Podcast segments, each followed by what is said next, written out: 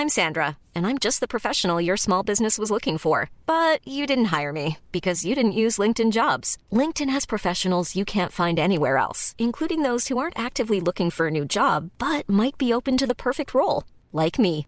In a given month, over 70% of LinkedIn users don't visit other leading job sites. So if you're not looking on LinkedIn, you'll miss out on great candidates like Sandra. Start hiring professionals like a professional. Post your free job on linkedin.com/people today. Noticias. ¿Qué tal? ¿Cómo le va? Buenas tardes. Estás a punto de escuchar Yo soy Javier Alatorre. las noticias con Javier Alatorre. La vamos a pasar muy bien. Comenzamos. Fuiste mía la primavera, todo el verano, todo el otoño.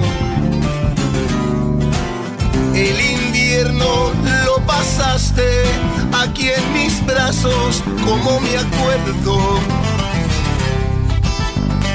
Tal vez tú ya no te acuerdas, pues te han besado ya tantos hombres. Y puedo estar seguro que no te acuerdas ni de mi nombre. Válgame. Sí está, sí está ruda. Es el mismísimo Juan Gabriel eh, en una. Pues forma parte de un disco póstumo, le dicen, ¿no? Después de que falleció, hicieron estos duetos con varios artistas y la canción está muy buena, de mucho despecho, de mucho despecho, qué barbaridad. Y ahora que está nublado, lloviendo y con un friazo, pues bueno, ¿qué quiere que le diga? Al ratito póngase a, a cantar la mía un año. Está buena y está con el eslabón perdido. No, qué perdido. Eslabón armado se llama este grupo que por cierto lo va muy bien allá en California. A ver, ponle.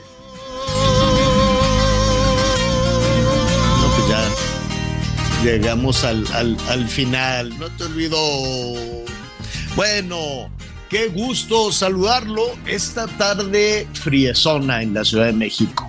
Y también allá en el norte, en el eh, noreste, noroeste, tenemos un frente frío, apenas es el número 4. Así es que faltan todavía, ¿qué será? 1, 2, 3, 4, 47 frentes fríos, 47. Si es que este, busque las chamarras. Oiga, este, con todo respeto, pero luego se quedan guardadas las chamarras desde la temporada de frío anterior y es una pestilencia a veces.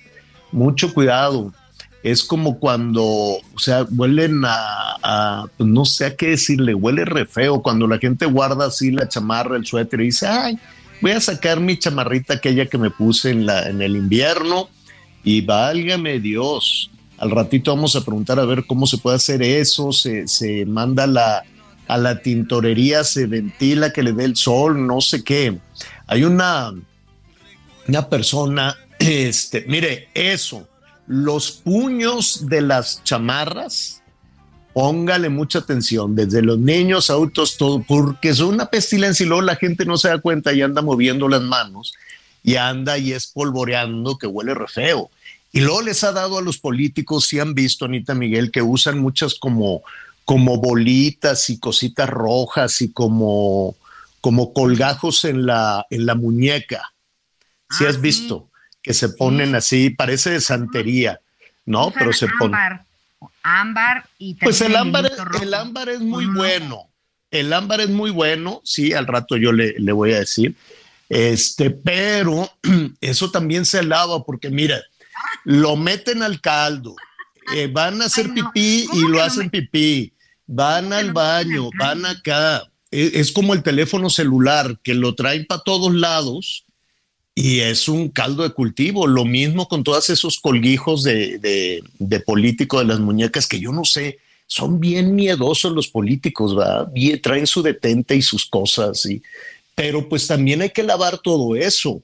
Entonces, si va a hacer una limpieza buena del closet, pues, ¿qué, ¿qué se puede hacer, Anita? Nada más poner al sol, mandar a la tintorería, ¿qué se puede lavar? No, es que no sé, no tengo ni idea. Mira, de entrada, Javier, Mm, eh. como digo, regla de vida es que todos los lugares deben estar ventilados. Ujú. Eh, si sea la rendijita, sea lo que sea, no hay que hacer de entrada la cama a los dos segundos. Que se quede el colchón sin las sábanas, usted las cuelga en la mesa, en el perchero, encima de la pu- donde quiera. el solecito. Y ese día no las va a lavar. Pero exacto, pero sí es importante que haya una circulación de aire. Por ejemplo, yo tengo un closet muy pequeñito, así es un cuarto. Entonces, no te creo nada. es espantoso porque me la paso así. Ya llegó el invierno, ok, saca los suéteres de una maleta y bajo la maleta y subo la maleta. Pero, ¿sabes qué? Me, me, me, da gusto que por lo menos siento que como muevo el, el, el ambiente del closet, es una limpieza a fuerza y pues estoy consciente de lo que uso y no uso, ¿no? Ahora hay, sí se ventila. Hay, hay, lugares donde pues usas la misma ropa todo el año, ¿no? Que el clima es muy, muy, muy, muy parejo. En el sur, sureste, pues es calor y menos calor, pero así de frío, que tú digas, uy, qué frío, pues un suétercito nada más, algo para, para la lluvia. Y ahí no hay problema, pues porque usas más o menos la misma ropa. El problema es cuando, pues dicen, ahora sí le voy a cambiar algo más abrigador. Está haciendo frío, en el, en el cerro, allá en el Estado de México, donde está la casa, en la mañana estaba tan bonito el cerro, unos nubes este, grises, grises, muy bonito, un friazo, estábamos más o menos a 5, yo le calculo a 5 cuando me levanté 5, 6, luego va subiendo. Eh, la Ciudad de México va a estar, que será mínima entre 7 y 9, y luego va a subir como a 12. Entonces, no baje la guardia porque están la influenza, los catarros, en fin, todo este tipo de cosas. El que anda con pura camisita, guayaberita, es Miguel Aquino. ¿Cómo estás, Miguelón? Hola, Javier, ¿cómo estás, Anita? Me da mucho gusto, me da mucho gusto saludarlos. Fíjense que aquí en la zona del sureste, desde el día de ayer, ya estamos con, un poco nublado y, este, y con lluvias. En este momento, el termómetro va, eh, marca 27 grados centígrados. Uy, qué frío. Está nublado. Pero sí, pero créeme que para yo créeme que estoy en un momento, o sea, para mí ahorita el clima es espectacular porque evidentemente no hace calor, para mí no hace frío, no está el sol, un poquito de lluvia y la verdad es que son de los días que yo que yo sí disfruto disfruto mucho, pero créeme que con estas temperaturas y con estas ligeras este, lluvias que están cayendo, Tú sales ya aquí a las calles de Cancún o vas a los centros comerciales y te encuentras a gente, sobre todo gente que tiene aquí ya muchos años, con chamarras, chamarras ligeras, no de repente. Sí, chamarrita, rompevientos. pero, pero ya se pusieron el suéter o ya se pusieron una chamarrita ligera, porque para mucha gente, 25, 26 grados centígrados es frío aquí, ¿eh? Pero la verdad es que el clima está en este momento espectacular. Yo me acuerdo que allá en la Ribera Maya, eh, cuando vas en diciembre, que la vacación o algo, el día te dura nada. A las 5 o 6 de la tarde ya, ya está este, oscureciendo y tú dices, ¿cómo? Qué poquito duró, duró el día. Y no te creas, ya en, en diciembre, enero sí sopla un viento heladito, ¿eh? Sí, sí, sí, te tapas. Oye, y este, una cosa, Javier, fíjate que ah. ya ves que anduve por Puerto Escondido en Oaxaca pues hacía calor, calorcito, dos, tres. Sí. Bueno, oiga, señorita, este, a las seis de la mañana, fíjese que no sale el agua caliente en el hotel. Y me dice, ah, mire, no se preocupe, abra todas las llaves y espérese 20 minutos. Y va a salir el agua caliente. Ah, que, la que calienta el sol. Y le dije, oye, 20 minutos se va a estar tirando el agua. Y yo la verdad pues es que como si había tenido una noche calurosa, dije, ahorita me empapo y me voy a enfermar. Entonces sí tenía ganas de un agua tibiecita. Entonces mm. le dije, oiga, yo no sé si usted esté consciente de los problemas que tenemos por la falta de agua. Imposible que se tire 20 minutos el agua de los cuartos que quieran agua caliente. Este, no. Pero pues, bueno, ella era la señorita de la recepción, pues ella, pues la verdad que no, eh, ella no me puede es que en arreglar el asunto. no falta el agua, Anita. De no, pronto. Pero no importa. No, o sea, sí, pero a lo que me refiero es que hoy tienen esos sistemas. Aquí pasa lo mismo. Hay muchos de esos sistemas en donde eh, calentar. Mira, la verdad es que calentar el agua en estas zonas como Oaxaca, Chiapas, Tabasco, Quintana Roo, qué decir de Yucatán, la verdad es que son muy pocos. Son muy pocos los que realmente tienen un calentador así de que de, para que el agua para que el agua pase caliente muy rápido. Estos famosos de paso son muy pocos. Se aplica mucho el solar y sabes también que está muy de moda el eléctrico. Mm. Entonces, eso de alguna otra manera, bueno, pues es lo que están, es lo que se está usando. Sí entiendo perfectamente lo que dices. Yo le hablé a mi equipo y le dije, compañeros, no se bañen. o agarras tu toalla y te dan unos baños de toalla porque no hay agua caliente. Pero te hubieras bañado con esa agua que normalmente es muy fresca, no es caliente, pues pero tampoco es helada. pero es que Anita es muy no, yo agarré una bella toalla, hice un wash and wear y no te bañaste, Ana María Lomelí. Me bañé como los franceses. Ah, sí. Y fíjate, se, va, se bañó así nada más a la francesa y luego te fuiste a, a, Tlaxcala a leer poesía. ¿Qué andabas haciendo, Anita? ¿No has parado? Te vi ahí con Beatriz Gutiérrez Müller. ¿En dónde fue? A ver. Fue en Contla, en Tlaxcala. No sabes qué linda, sobre todo la gente de la comida, no te voy a decir porque eres expert, eres, eres periodista gourmet y conoces muy bien, pero estos fandangos de la lectura, pues son impulsados obviamente por la Presidencia de la República, ya van 14 y son parte de la Estrategia Nacional de Lectura. Mira ¿Sabes qué? Son muy agradables porque pues les avisan a niños de distintas escuelas, secundarias, primarias, eh, que van a ir a hacer este fandango, buscan a un escritor eh, famoso de este lugar. Si ya falleció, pues leen en su, es un homenaje, y si todavía está entre nosotros, pues lo invitan a que lea. Vienen actores eh, deportistas que son del Estado, está la gobernadora y pues a otros funcionarios, lo encabeza Beatriz Gutiérrez Müller, presidenta honoraria de la Memoria Histórica y Cultural de México, y entonces cada quien lee un cachito pero bien pues padre porque leen, leen los niños o los jóvenes que quieren participar, algunos mm. escriben cosas para eso, y ayer fíjate que los niños le dijeron a los niños, a ver, vamos a hacer algo para, porque viene este fandangos de la lectura con todos estos funcionarios importantes.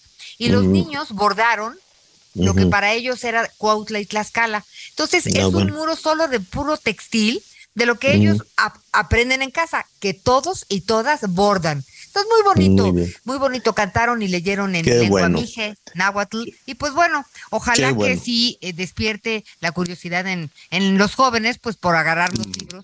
Muy bien. Muy, muy, bien, Anita. Bueno, pues ahí está. Hoy es un día importante, una llamada de atención importante, Día Internacional del Cáncer de Mama. Yo sé que en los temas de salud de pronto no queremos saber nada, ¿no? Este, sobre todo a los señores, pues en ocasiones les cuesta más trabajo ir a un, a un chequeo. Ya estamos que octubre, pues ya mi chequeo ya, ya casi llega. Yo hago mi chequeo generalmente hacia fin de año, cada año, ¿no? Noviembre, diciembre, bendito sea Dios.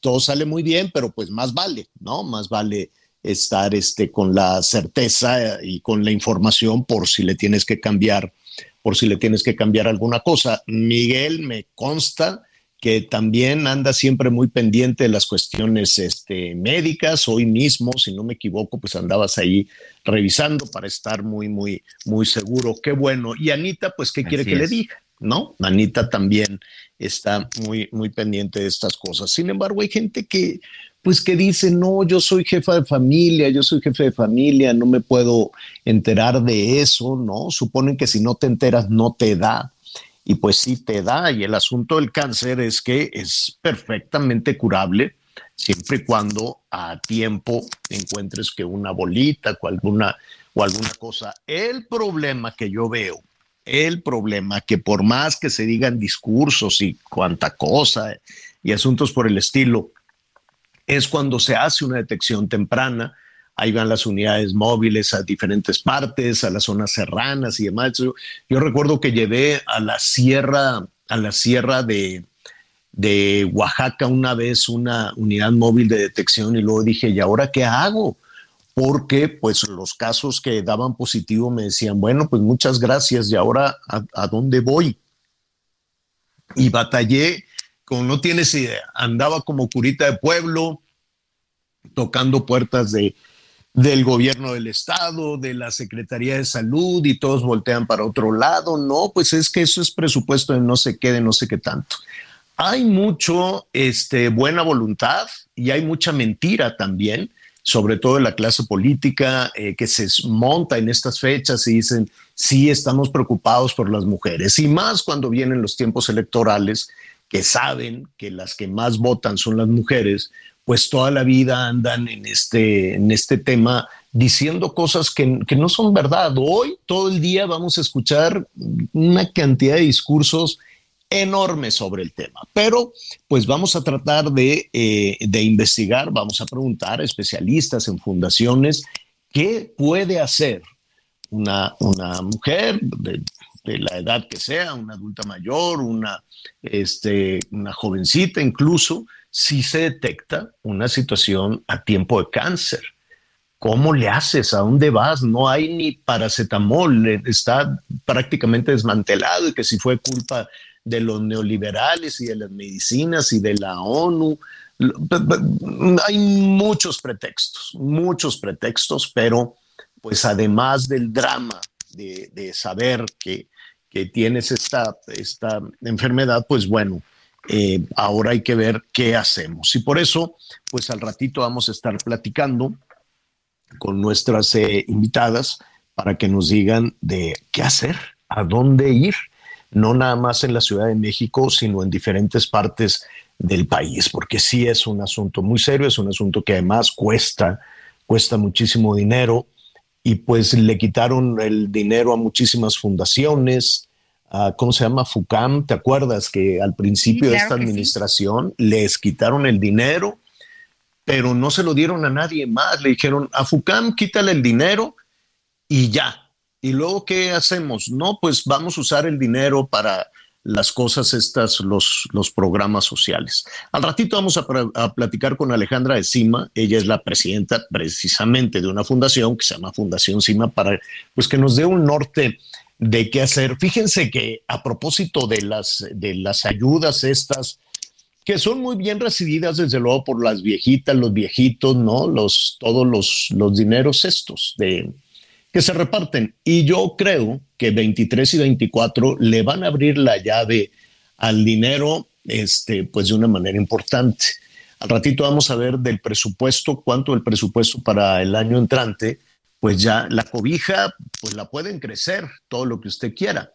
Ya es, ya el presupuesto de esta administración es casi el doble del presupuesto más alto de Peña Nieto el presupuesto ya, y ahora ya está al doble, pero ¿en qué se va el dinero? ¿En qué se va? Y entonces, eh, fíjense que ayer aquí entre nos, este, Miguel Anita les voy a contar alguna historia. A ver. Eh, le pregunté a una chica muy, muy chambeadora, muy trabajadora, que va para acá, va para allá. Tiene, tiene dos niños, una, una hija ya mayorcita también, que es la hija de su, de su esposo este, en fin, ¿no? El, el, marido pues había enviudado, no sé qué, y están muy contentos. Entonces le dije, oye, ¿y tú con tu trabajo te dan este, ayudas? Y como es trabajo formal, ¿no? Paga impuestos, paga esto, le descuentan el seguro, el data, ¿no? Es un descontadero de dinero tremendo. Entonces dice, no, porque si me inscribo, tengo que ir a donde me avisan. O sea, si me inscribo en los programas sociales, tengo que pasar lista y tengo que ir a apoyar a, pues no sé, a quien sea, ¿no? A, la Delfín, a la Claudia, quien sea. Ahí me van avisando, ahí nos avisan, nos ponen un, papel, nos dice, preséntense tal parte. Y ella dice, la verdad es que se pierde muchísimo tiempo y yo prefiero ese día pues utilizarlo para otras cosas, atender a los hijos, etcétera, etcétera. Dice, en cambio mi hermana no, y le dije, ¿cómo? Sí, dice mi hermana, pues ella este, tiene, dos, tiene 22 años, la muchachita, 22, y tiene dos criaturas, tiene dos hijos de diferente papá. Entonces dice, ella recibe dinero de cada uno del papá de los hijos y el hijo mayorcito, porque uno pues está todavía muy chiquito, ya recibe una, un dinero, una beca, ¿no? Que no se lo dan al muchacho, se lo dan a la muchachita. Y después ella recibe una beca del municipio, un apoyo, como le dicen, ¿no? Dinero del municipio, dinero del gobierno del estado, dinero federal, y dice, y ahora sí ella ya se está apuntando pues en donde puede, con la Delfina o con quien vaya a ser, esto es en el Estado de México, no voy a decir ni qué municipio ni nada para pues, no echarla de cabeza. Y, dice, y es muy lista, no hace nada, nada más está administrando y está viendo dónde hay nuevos apoyos. Dice, los niños pues nada más recibe de uno, pero ya pronto va a recibir, del, otro, Y además debe de recibir como madre soltera.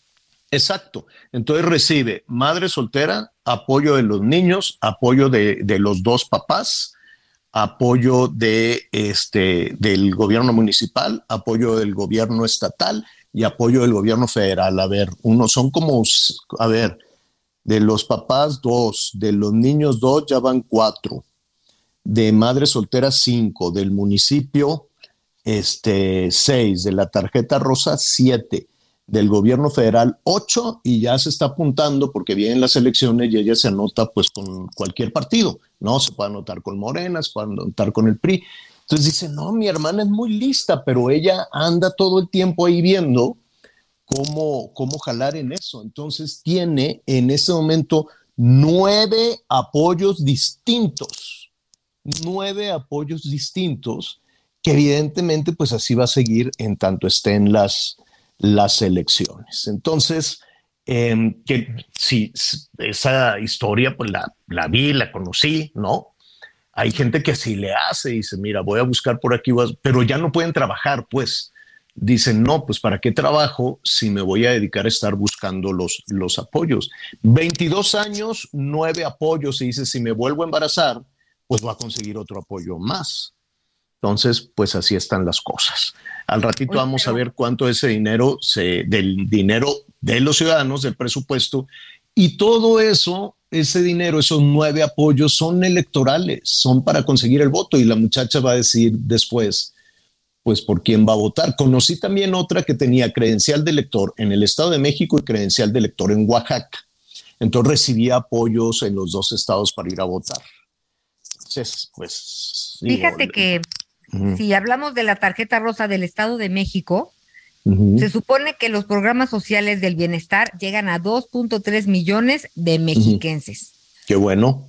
Eh, y pues, sí, la pues verdad es que es un general no, no, no, qué bueno. O sea, eh, a, lo que voy, qué bueno que les, que a quien lo necesita, a las madres solteras, a los jovencitos, a los que no quieren trabajar, a los que no quieren estudiar, a todo mundo les toca. Lo que tienen que, ya han aprendido en dos o tres años, es a conocer la ruta del dinero, en dónde lo están repartiendo.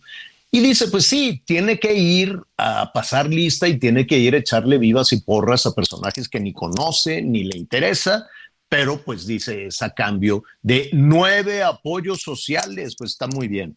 Se nos va, se nos va rápidamente, em, se nos va el tiempo. Saludos a Tuxtla Gutiérrez, el Heraldo Radio 88.3 de la FM. Y mire, sigue lloviendo por allá, pero hay un dramón en las dos fronteras, en la frontera sur y en la frontera norte, que tiene que ver con una eh, llegada que pues uno ya ve cómo es la prensa. Yo sospecho de todo. Están llegando una de venezolanos que de pronto a mí se me hace que alguien les dijo, órale, váyanse a México y de ahí le pasan a los Estados Unidos para fastidiar al Biden. Eso es lo que yo creo, pero en medio de todo eso, pues es un drama también este, cruzar las fronteras. Vamos este, mejor a platicar, porque ya se nos viene el corte, a platicar en un ratito con Pedro Gerardo López para ver qué está sucediendo primero en la frontera sur, después en la frontera norte, porque han llegado de todo, ¿no? Y se acuerdan que también había quedado una evidencia de cómo, los, de cómo se organizaban. Incluso Trump, ¿no? ¿Se acuerdan que repartían dinero y los iban organizando a todos los de Honduras y demás? Y fue una, un verdadero escándalo. Eh, no, no hay muchas casualidades. Agarrar a los chamacos y una maletita y aventurarte a cruzar varios países, desde Venezuela hasta Chihuahua, pues eh, no, no es tan sencillo como que me aventuro a irme caminando, ¿no? Entonces sí es doloroso, sí es muy emocional, sí la gente sufre, la gente efectivamente sufre muchísimo, pero em, yo pues ya ves, yo sospecho que ahí hay mano negra. Yo sospecho que de pronto, ¿no? De pronto en un mes teníamos primero hondureños, salvadoreños, muchos mexicanos y ahora tenemos muchos eh, venezolanos y están en la Ciudad de México, aquí en el viaducto pidiendo ayuda. La pasan mal, desde luego, tienen un friazo y llegan allá hacia los Estados Unidos. También es cierto que se les ofrecieron miles de visas y esto ha detonado también una confusión tremenda. De que la pasan mal, la pasan mal todos, no nada más ellos, también las comunidades a las que van llegando, porque la pregunta es, ¿y quién paga? ¿quién paga para la manutención y darles una cobijita o lo que sea necesario? Vamos a hacer una pausa y volvemos. Recuerdo que me decía llorando tantas cosas bonitas. Y hoy me voy dando cuenta que todo aquello era mentira. Dicen que todo se olvida y en ti lo veo y de mí. Conéctate con Javier a través de Twitter, arroba javier-alatón. Sigue con nosotros. Volvemos con más noticias. Antes que los demás. Heraldo Radio, con la H que sí suena y ahora también se escucha. Todavía hay más información. Continuamos. Aniversario Soriana lo damos todo. Six pack de agua Bonafont, 750 mililitros de 45 a solo 30 pesos. Y arroz super extra verde valle de 900 gramos de 33.50 a solo 20 pesos con 100 puntos. Soriana, la de todos los mexicanos. A octubre 26. Aplican restricciones. Las noticias en resumen canceló a los, las comparecencias de los titulares de las Fuerzas Armadas, quienes sí asistirán a la Cámara Alta, pero no responderán preguntas de los legisladores, según un acuerdo publicado la tarde de este martes en la Gaceta Parlamentaria. La gobernadora de Aguascalientes, Teresa Jiménez, confirmó que fue detenido el maestro señalado como presunto violador de una niña de tres años el pasado 15 de septiembre en el Jardín de Niños Felipe Pescador de la capital del estado. Un oso negro fue atropellado por un vehículo sobre la carretera Monterrey Hidalgo en el municipio del Carmen, Nuevo León. En medios locales informaron que el oso ya había sido resguardado por las autoridades. Hoy el dólar se compra en 19 pesos con 84 centavos y se vende en 20 con 35. Y vamos contigo, Miguel, con más información. Así es, muchas gracias. Por supuesto, continuamos con más información y créamelo, esto también es información muy importante. Cuando se habla de descansar y sobre todo de tomar vacaciones, hay que tomarlo muy en serio porque eso también vaya que lo necesitamos. Y aquí tenemos una gran, gran oportunidad. Arma tu paquete a Disney. Escuchó muy bien. Tenga su tarjeta a la mano para poder comprar esta promoción porque es algo increíble. Viva la magia de Disney en Orlando de manera ilimitada con hospedaje garantizado durante el 2022 y 2023 por 5.990 pesos por día. Tendrá lo siguiente, cuatro personas incluidas por día. Paga los días que necesites y ya estarán incluidas hasta cuatro personas. Repito el precio por día, 5.990 pesos. Hoteles de máxima calidad hasta 30% de descuento en vuelos y nueve meses de fecha abierta para vacacionar. No incluye vuelos ni impuestos. Escuche bien, porque solo los primeros 20 que compren esta promoción ahorita, en este momento, con cualquier tarjeta, garantizan carta consular para trámite de la visa. Le van a facilitar la vida, créamelo. Y desayunos diarios. Línea de compra 55 20 00 1975. Recuerden, solo hay 20 lugares, así que ya, a tomar la tarjeta y marcar para comprar esta promoción por un precio especial por día de 5,990 pesos para cuatro personas. No se lo puede perder. Llama a la línea de compra al 55 20 00 1975 de viajando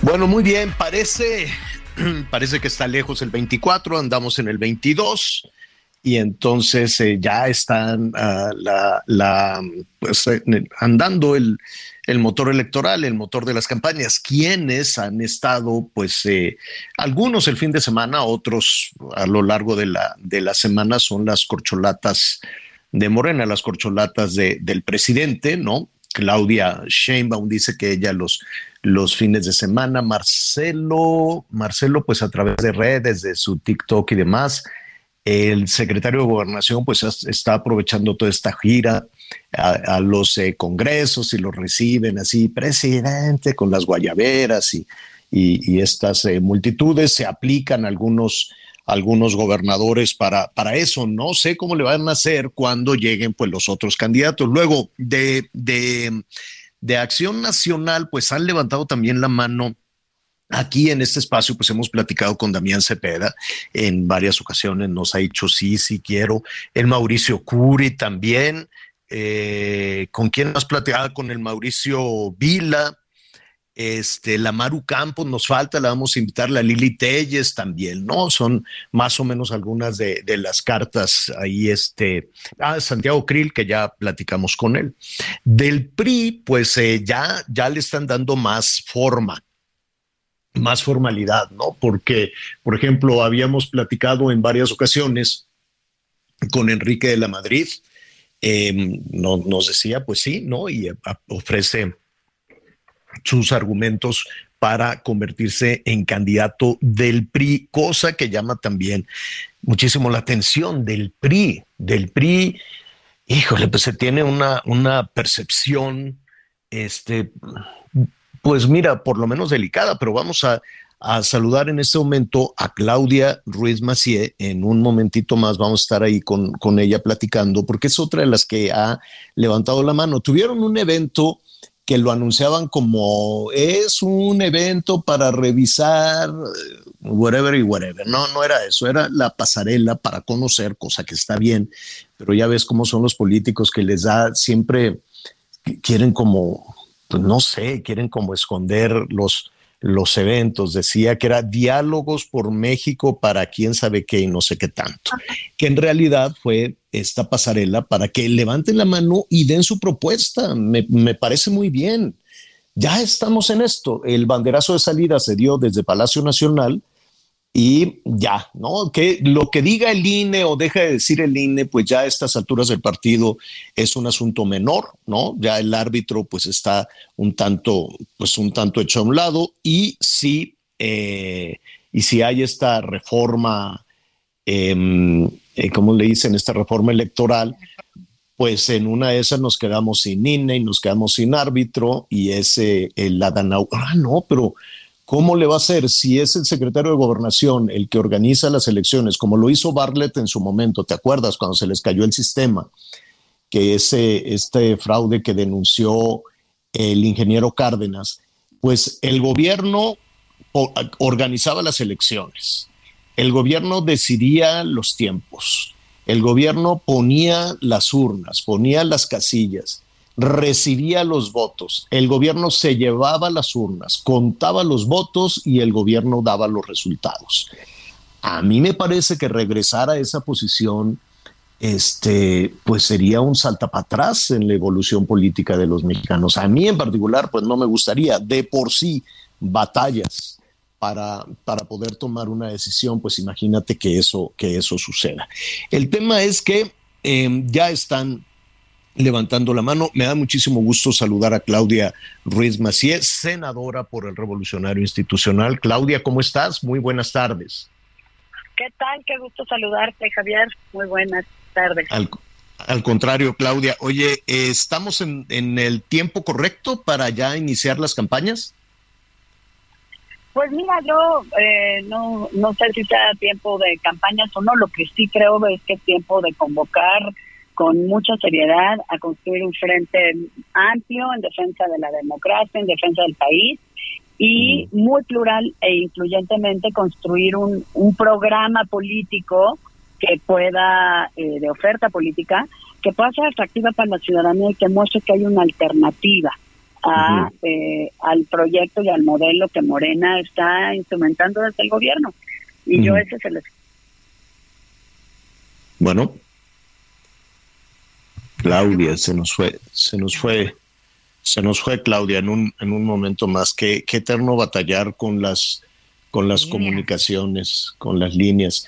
Pero, pero bueno, eh, tuvo un discurso, la verdad es que en el aplausómetro de ayer, en la pasarela del PRI, este, a Claudia le fue muy bien, ¿no? En el aplausómetro sí, la verdad es que había algunos, pues mira, que no va a pasar absolutamente nada. Algunos periodistas que llegaron, un poco convocados, ¿no? Para decir, oye, pues este, preséntate tú también, aunque no tengan ninguna posibilidad.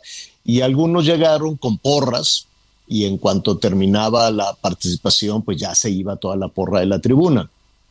Entonces, así es, así son estas situaciones. Y eso aplica a Morena, a PRI, a PAN, todos van con su porra, todos este, y yo no, yo no sé si, si pierden de, vista, si, si realmente no saben que, en algunas ocasiones este, pues son trasladados, ya ves lo que te decía de los apoyos sociales, pues tienes que ir a apoyar a fulano, tienes que ir a apoyar a fulana, y este, ¿a poco no lo saben? ¿A poco realmente no lo saben los de Morena, los del PAN, los del PRI? ¿no? Yo creo que ahora el reto enorme es precisamente eh, acercarte a la decisión ciudadana. Y una decisión este, compleja, difícil, cuando estamos hablando aquí de dinero, estamos hablando de apoyos, habrá gente que diga, pues si estos son los que me dan, como que por qué le voy a cambiar. Aunque en su momento el PRI también repartía una cantidad de dinero impresionante. No, esto no es privativo Morena.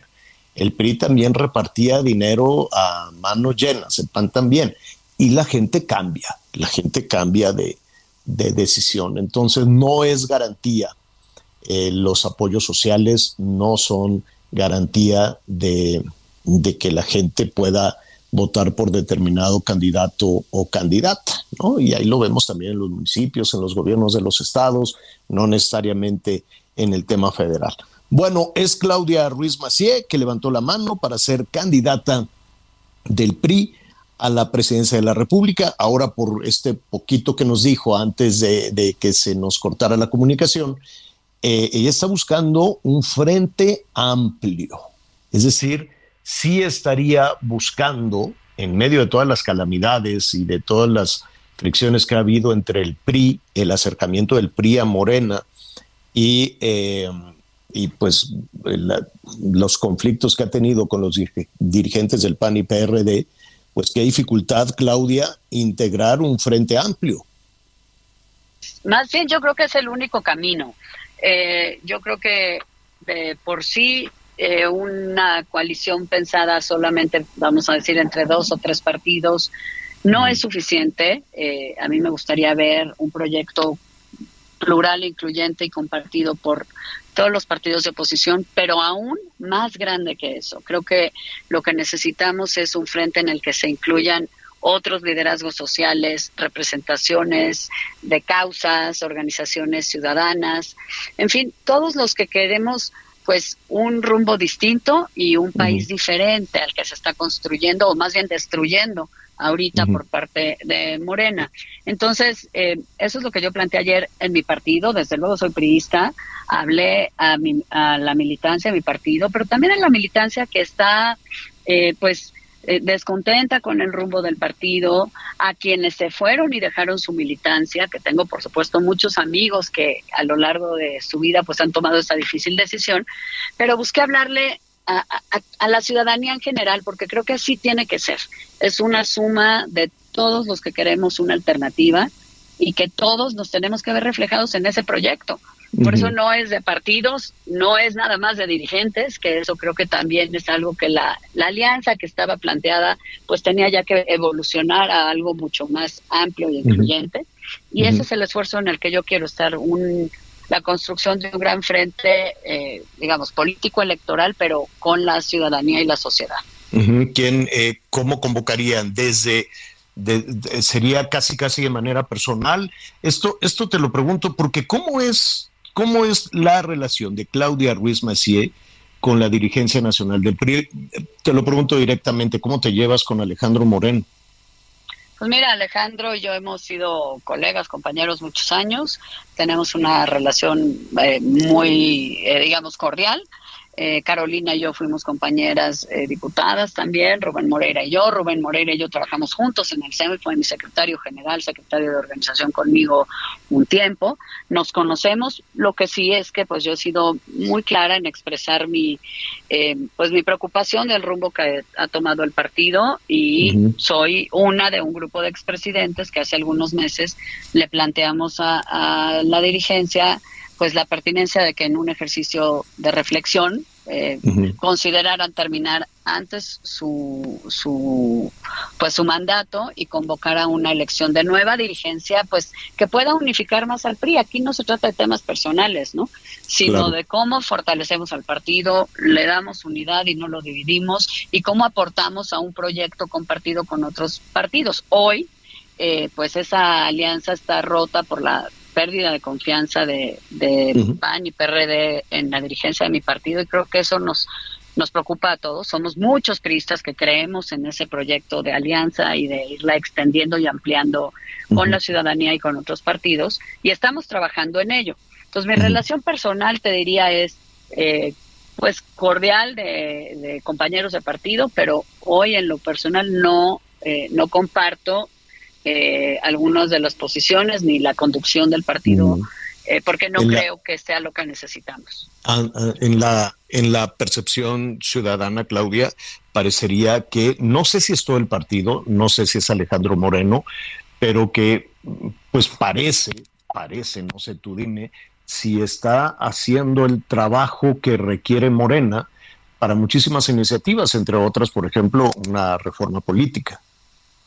Pues sin duda, me parece que esa percepción se, se generó a raíz principalmente de la actuación de la bancada del PRI en la Cámara de Diputados, eh, con la presentación de la iniciativa para ampliar la presencia de Fuerzas Armadas en tareas de seguridad, eh, mm. que era una iniciativa que presentó una diputada del PRI, que luego el presidente López Obrador pues dijo que él había eh, digamos, participado en esa. Pero ¿por qué, Claudia, perdón, perdón que te interrumpa? Eh, dentro de esa misma percepción dicen, bueno, pues es que como les ponen ahí algunos expedientes, ya te acuerdas que la gobernadora filtraba cosas y de pronto pues ya se acabaron las filtraciones y este, pues el ciudadano va sacando sus, eh, sus conclusiones, ¿no? Dice, oye, pues fue el procurador de Campeche y les tumbó la puerta y nos enseñaron ahí unos excusados muy, muy, muy elegantes, pero este se quedaba el ciudadano, no, pues ya le hicieron manita de puerco y por eso. Así es. Pues mira, esa es la percepción que hay. Yo no sé las decisiones que hayan tomado en la Cámara de Diputados, eh, por qué fueron. Lo que sí te puedo decir, y lo hice pues de frente, eh, fue mi voto fue en contra porque no estoy de acuerdo en el fondo. Sí, así es. Y no estoy de acuerdo en que seamos partícipes de la ampliación de una presencia militar en todas las áreas del país. Eso lo dije ayer también porque creo que hay que ser congruentes, ¿no? Entre lo que se dice afuera de casa y dentro de casa yo siempre he sostenido en este caso, por ejemplo, una posición en contra de eh, la profundización de la militarización y por eso voté en congruencia, porque creo que la ciudadanía justamente quiere ver a los políticos en general y en la oposición de manera muy puntual siendo congruente todo el tiempo, que no, no estemos confundido, confundiendo entre eh, por qué hacemos una cosa un día y al otro día decimos otra y, luego ya nadie entiende nada. Yo sí tengo claridad de dónde debemos estar y es en la oposición y es en la defensa de la Constitución y de la democracia. Antes de ir con Anita Lomelí, te quiere preguntar, Claudia, te robamos un, un minuto más. En el evento del de, PRI, en el evento de ayer, pues este el aplausómetro te trató muy bien. ¿Cómo te sentiste con eso? Mira, la verdad, pues muy, pues muy, muy contenta y muy reconocida. Yo eh, hice un discurso, pues que buscaba ser eh, reflexivo y autocrítico, pero también una llamada a, los priistas a, a, aceptar una realidad que tú mismo has señalado, ¿no? Hay lejanía de la ciudadanía y desconfianza en nosotros, hay un desprestigio creciente y eso es una situación que nos tiene que obligar a actuar de otra manera, a reconstruir esa confianza con la gente y eso y con los partidos de oposición, solo se puede hacer si somos congruentes, si aceptamos nuestros errores y si planteamos una visión de futuro en lugar de estar anclados como en un pasado que pues ya no va a volver.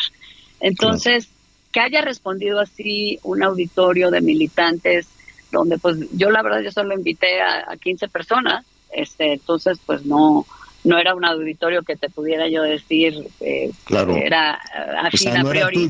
No, no, no, para nada. no, lo llevaste tú. Anita, este, Sí, dime, Claudia. Entonces, pues yo muy contenta de, que el mensaje haya resonado, me parece que muy bien, con esa militancia con la que no estaba en el auditorio, que también me interesaba, y lo dije con los pristas que se fueron y que si el PRI volviera a ser el PRI de las causas y cercano a la gente, pues seguramente regresarían, pero con una ciudadanía más amplia, porque, insisto, creo que ya no se trata de hablar de un partido ni de proyecto de partidos, creo que tiene que ser más grande y más amplio, porque México nos necesita unidos a muchos más que a los quienes militamos en un partido. Anita Lomeli. Gracias, Javier. Qué gusto escucharte, Claudia. Y sí fue como una bocanada de aire fresco escuchar una congruencia en el sentido de, de aceptar que sí ha habido fallas. Lo que me preocupa es que, pues, cuatro años de gobierno y siento que la oposición, los contrapesos, esta búsqueda de la que tú hablaste ayer, pues va tarde porque este pues ya el año que entra es las elecciones en el Estado de México, un estado importantísimo y Coahuila y pues yo no veo pues no veo nada. Este, no sé si les va a dar tiempo. Pues mira, eh, la verdad es que sí han sido cuatro años muy difíciles, me parece, para la oposición, como encontrar nuestro nuestro piso y nuestra manera de articularnos y de comunicar con la ciudadanía. Eh, yo te diría, pues no sé si vayamos tarde, quizás sí, quizá no, pero lo importante es hacer ese esfuerzo y ahorita pues redoblarlo. Yo por eso sigo en la tarea con otros priistas de eh, comunicación y diálogo y de búsqueda de alternativas de construcción de proyecto con PAN, PRD, con MC y con eh, otros eh, liderazgos y representaciones ciudadanas, eh, porque lo único bueno que sabemos en la democracia es que sí hay, hay, siempre una siguiente cita. Y hoy tenemos dos a la vista, y se los dije ayer a mis compañeros de partido, el PRI no puede ni debe llegar solo. Tenemos que ir con los demás y con la gente, y si no hacemos esa tarea, pues entonces luego no nos quejemos de que las cosas cambien, ¿no? Y, y esta tarea empieza ahorita. Y yo estoy en eso, como muchos otros, y, y bueno, pues esperando eh, que podamos construir una convocatoria muy amplia para defender pues a nuestro país en esas dos elecciones que son las primeras y luego ya pensar en el 24, porque pues antes que eso hay que hay que ir al Estado de México y a Coahuila y defender y ganar. Claudia Ruiz Macías, esperemos que esta sea la primera de varias conversaciones. ¿Qué te parece si en las siguientes vamos hablando un poquito de tus planes, ¿no?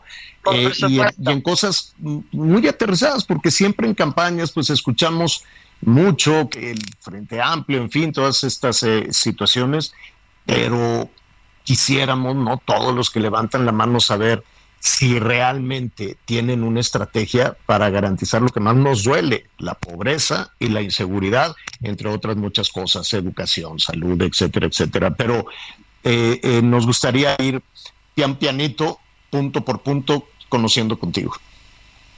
Encantada de la vida, siempre dispuesta a platicar con ustedes y ir puntualizando los temas, de verdad. Gracias por el espacio y a la orden.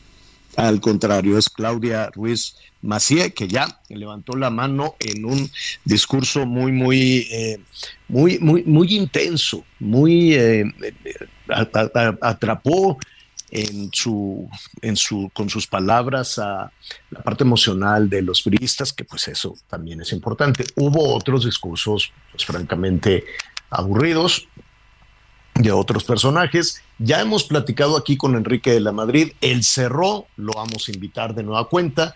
Y hay otros que pues, eh, pues francamente yo de todos los que pasaron, Anita, Miguel, yo me quedaría más o menos con tres, más o menos con tres, ya los estaremos ¿Tienes corcholatas también? Ya tengo mis cacharrolas. No, no tengo, no tengo mis corcholatas. Fíjate que yo estoy del lado de los que todavía me tiene que convencer Morena, el PAN, el PRI, todos.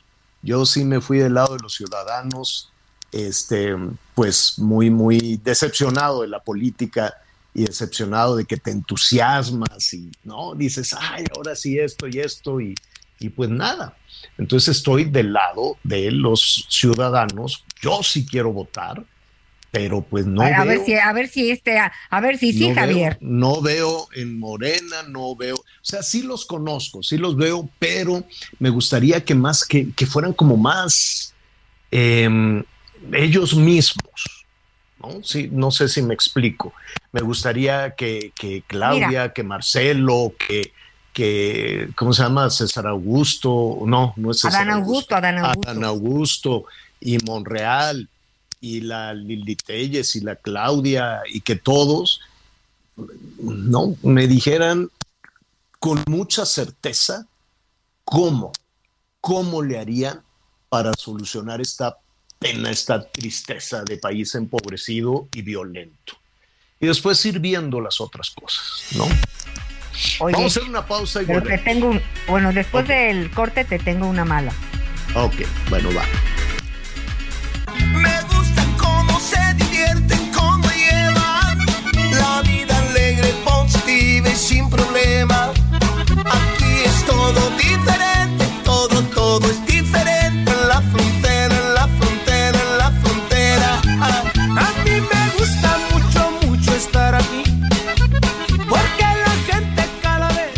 Conéctate con Miguel Aquino a través de Twitter, arroba Miguel Aquino.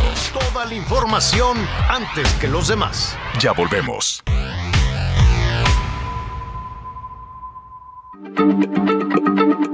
Heraldo Radio, la H se lee, se comparte, se ve y ahora también. Ready to pop the question? The jewelers at BlueNile.com have got sparkle down to a science with beautiful lab-grown diamonds worthy of your most brilliant moments. Their lab-grown diamonds are independently graded and guaranteed identical to natural diamonds, and they're ready to ship to your door. Go to BlueNile.com and use promo code LISTEN to get $50 off your purchase of $500 or more. That's code LISTEN at BlueNile.com for $50 off. BlueNile.com code LISTEN. También se escucha.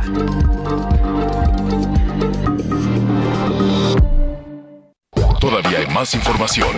Continuamos. Bueno, bueno, bueno, muy bien. Vamos a ver cómo está todo este tema de, del dinero, todo este asunto de, del dinero que tiene el gobierno para gastar, ¿no? Eh, incluso el, el, presidente lo dijo el otro día, oigan, acuérdense que no es dinero de, del gobierno, es dinero de, pues, de la gente.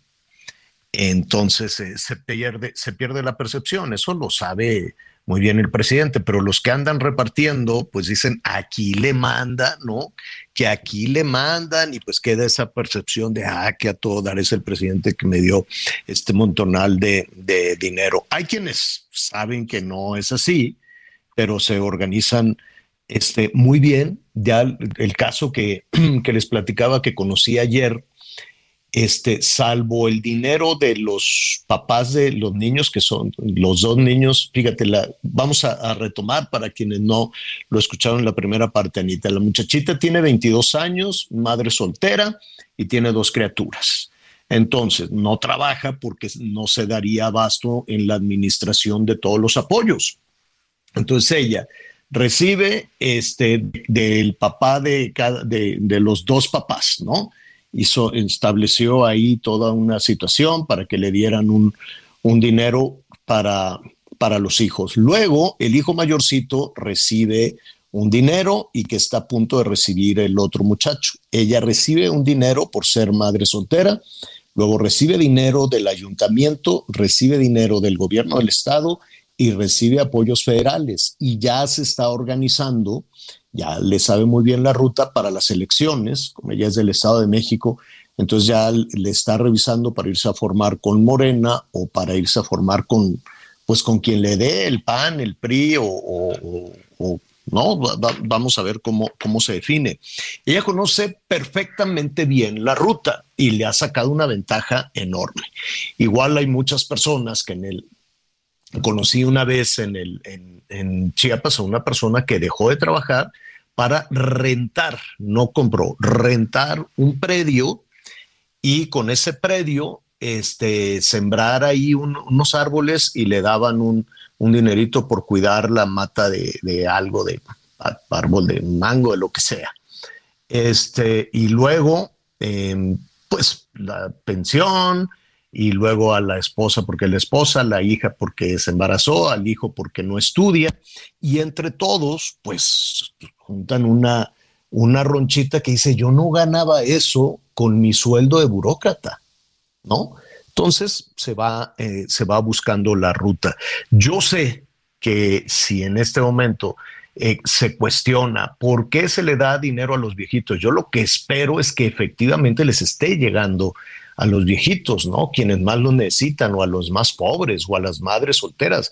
Claro, me parece muy bien. Lo que no me queda muy claro es cómo se está gastando ese dinero, cómo se está administrando ese dinero, si con este tema de las, eh, de las ayudas o de algunas obras de infraestructura que también son las que se llevan una partida muy, muy grande del presupuesto, pues vamos a salir del hoyo, vamos a salir de este bache donde nos creció la pobreza, nos creció la violencia y nos creció también en algunas regiones del país la desesperanza y la gente se va y luego manda las este, remesas y dicen, mira qué bien, como si fuera política pública. Tal vez sí, no, no lo sé, incentivar a que la gente se vaya y, este, y que eso se convierta en dinero fresco para la economía. Manuel Guadarrama es coordinador de Gobierno y Finanzas del Instituto Mexicano para la Competitividad, del IMCO.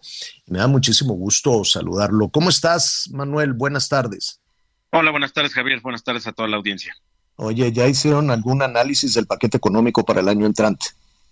Así es, pues mira, encontramos eh, que en este caso para, para el paquete económico del siguiente año, como siempre, habrá algunos ganadores y otros también eh, que resultarán perdiendo, algunos perdedores.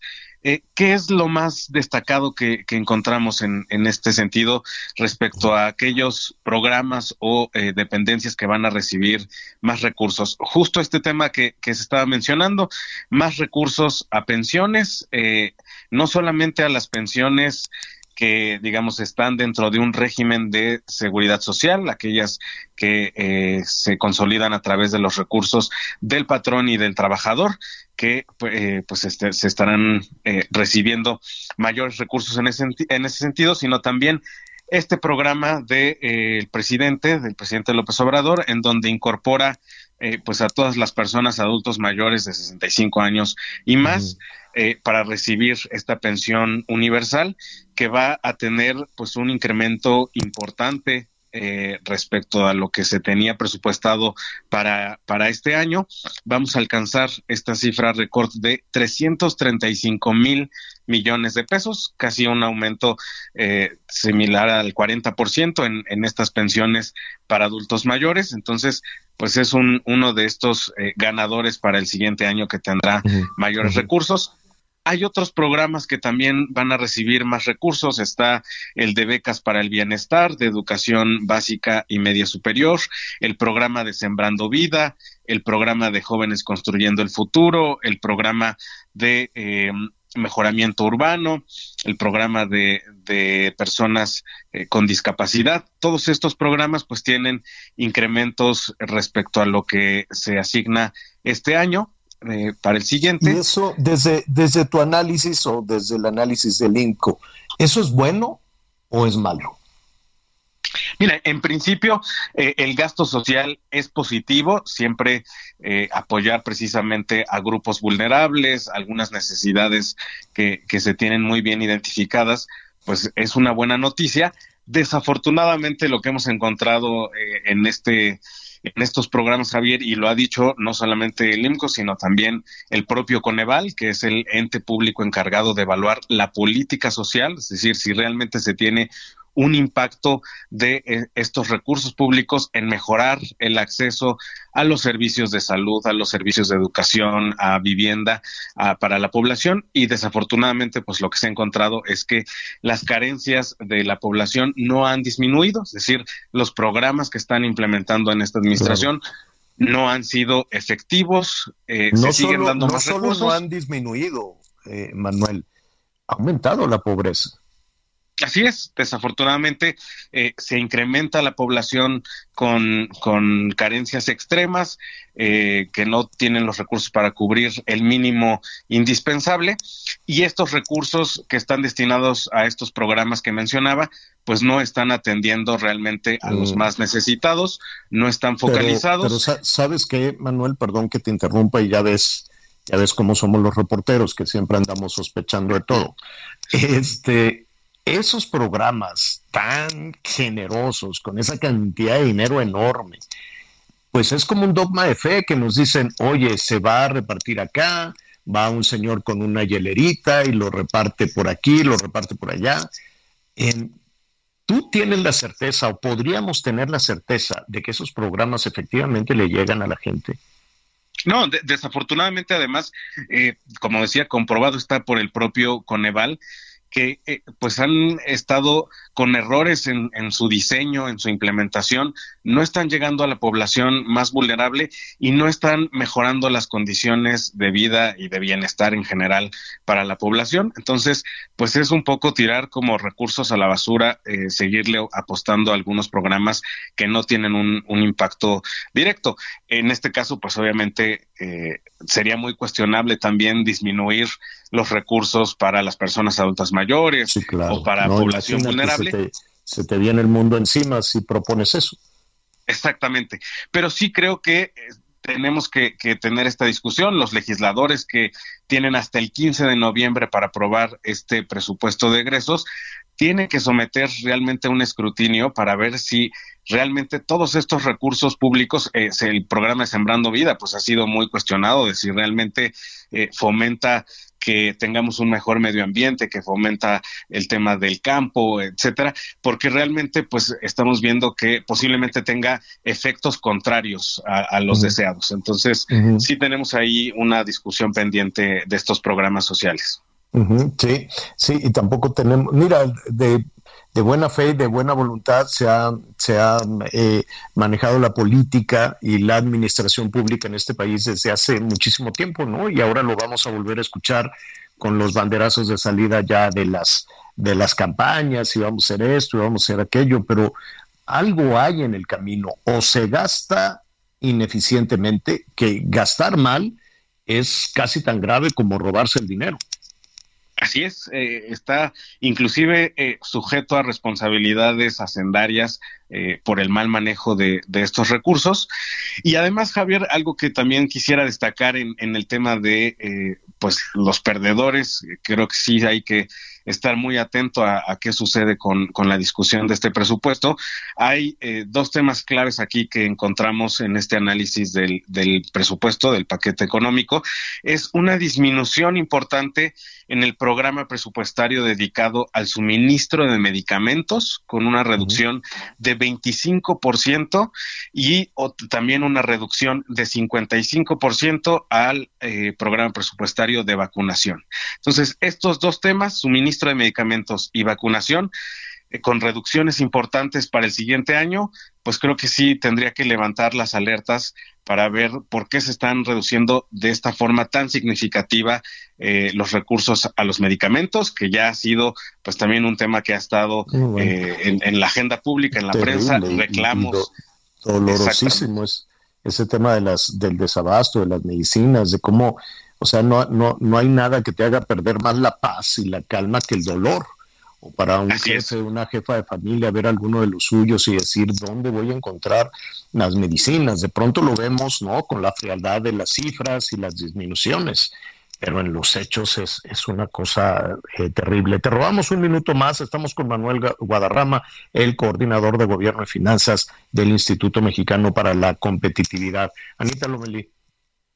Sí, gracias Javier. Manuel, en este sentido de, del escrutinio que me parece muy importante, ¿a quién le correspondería? ¿A la función pública? Eh, porque, digo, la función pública es el gobierno.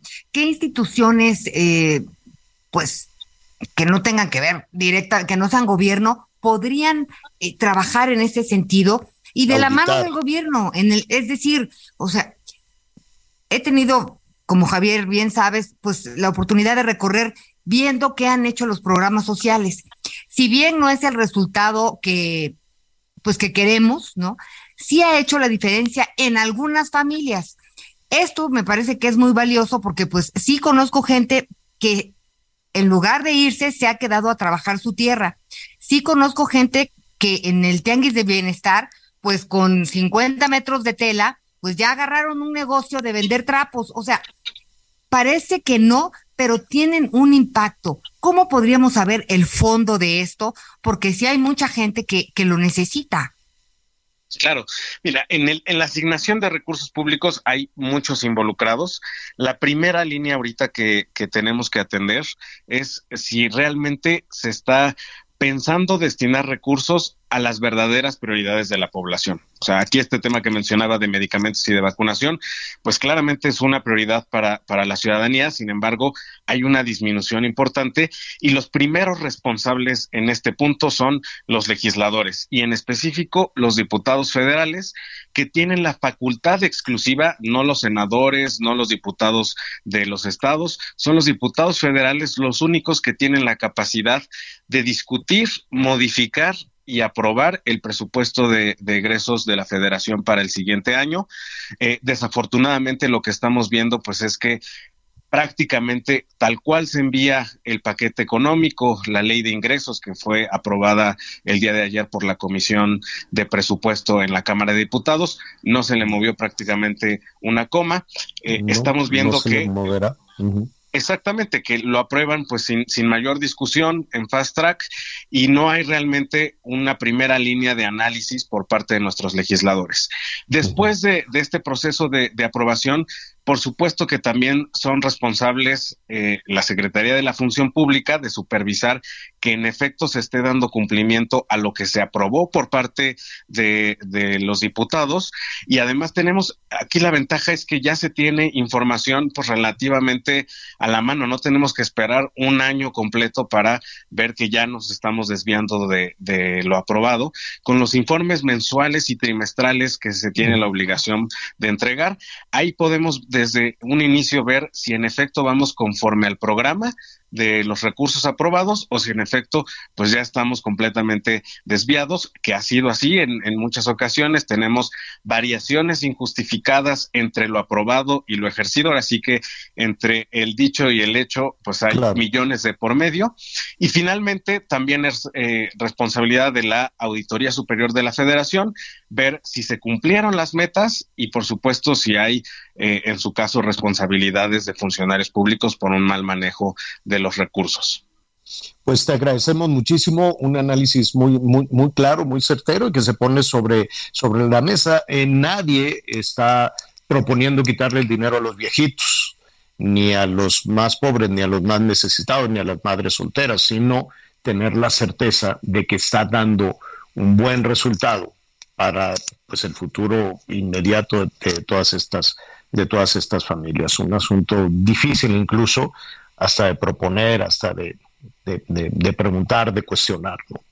Es el riesgo de que te digan, ah, qué barbaridad, qué mala entraña. Pero no, de lo que se trata es de ser más eficaz, más eficiente y que se acabe la pobreza, y que se acabe la inseguridad. Manuel Guadarrama, muchísimas gracias. Un gusto. Gracias. Tenemos más información de los estados.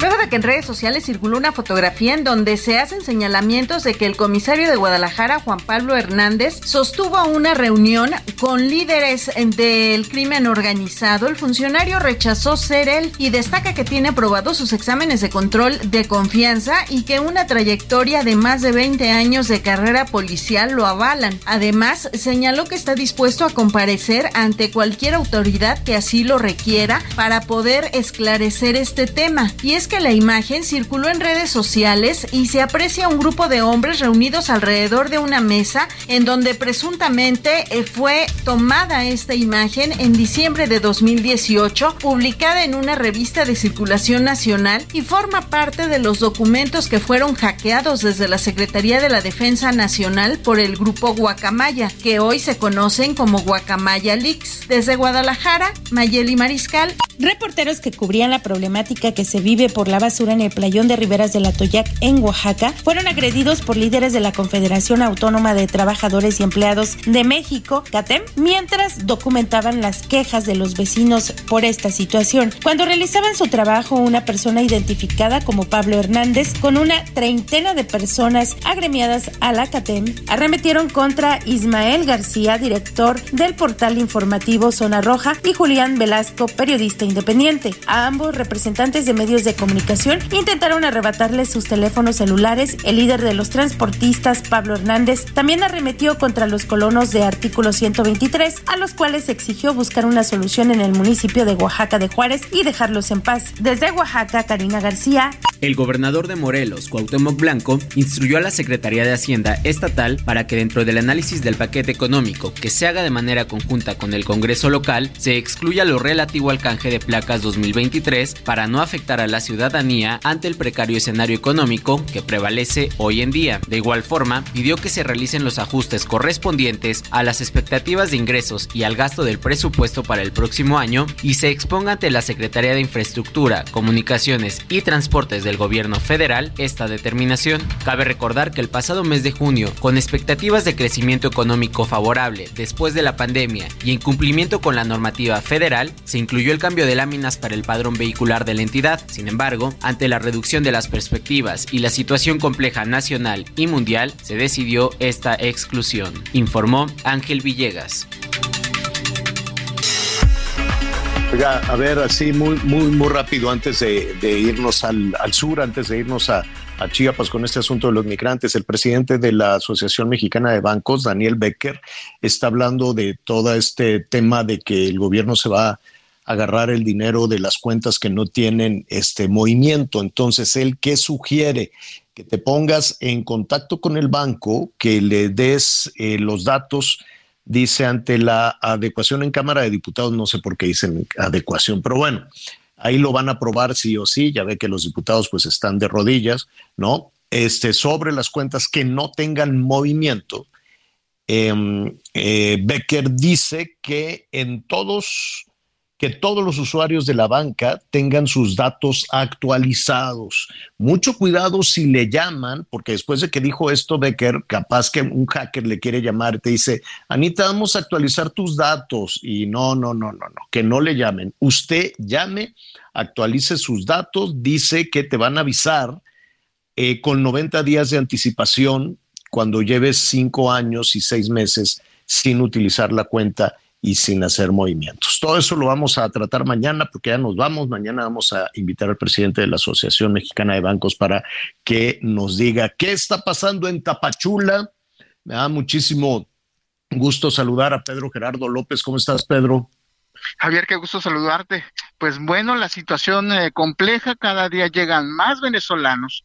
Este nuevo éxodo ahora que está pues prácticamente enfocado a convertirse en una nueva crisis eh, en este cuello de botella que también se está pues registrando allá en Tapanatepec, Oaxaca. Oye, ¿cómo, ¿cómo llegan, ¿cómo llegan los venezolanos? Está lejísimos Venezuela.